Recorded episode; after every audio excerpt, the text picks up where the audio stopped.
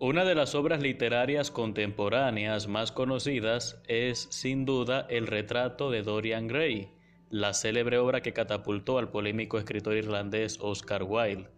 El argumento principal de la obra es que el protagonista, Dorian Gray, consigue conservar la belleza de su juventud, mientras que un retrato suyo escondido en su casa es el que va envejeciendo.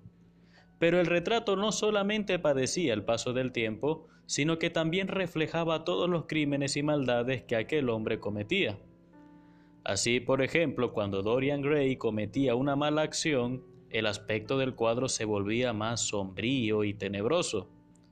Dieciocho años después, mientras Dorian Gray se veía igual de joven y lleno de vida, su retrato era el de un repugnante y decrépito hombre. Esta historia oscura termina en el momento impactante en que el protagonista desprecia la imagen que ve de sí mismo en aquel cuadro y acaba con su propia vida al intentar destruir lo que veía y tanto le horrorizaba. Les comento esta historia porque como decía Maquiavelo, todos ven lo que se muestra, pero pocos ven lo que se es.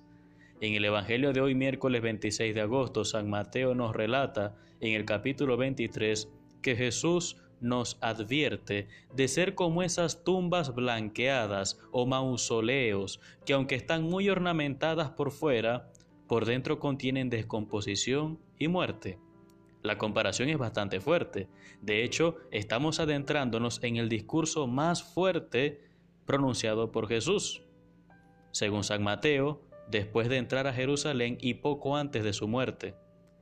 El Señor nos recuerda hoy que somos cuerpo y alma.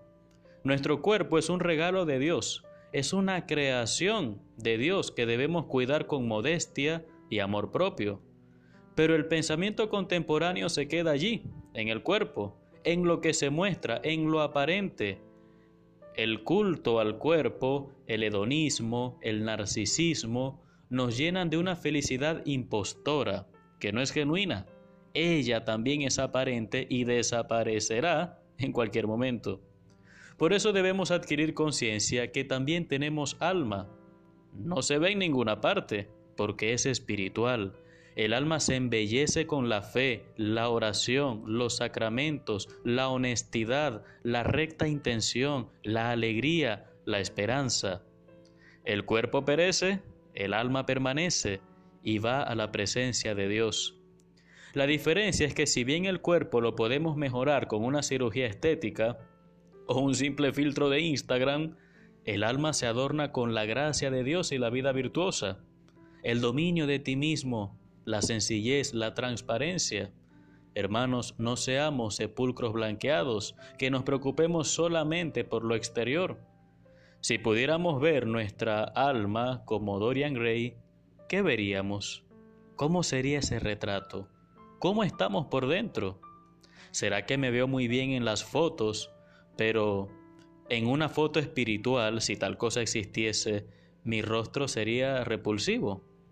Si por cada pecado que cometemos nos saliera una verruga en la cara, qué santos seríamos todos, ¿verdad? Nos hará bien caer en cuenta que espiritualmente también podemos y debemos ser personas bellas.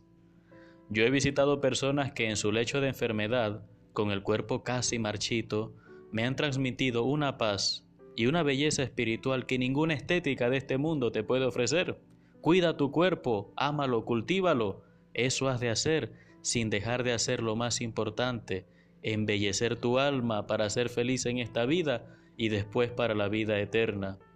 Y ya que hemos hablado del rostro, nuestra oración de hoy estará inspirada en números 6:25. Señor, haz brillar tu rostro sobre mí. Señor, haz brillar tu rostro sobre mí. Que Dios te bendiga en el nombre del Padre y del Hijo y del Espíritu Santo. Soy el Padre Renzo Gotera, desde la parroquia San Felipe Neri, Arquidiócesis de Maracaibo, Venezuela.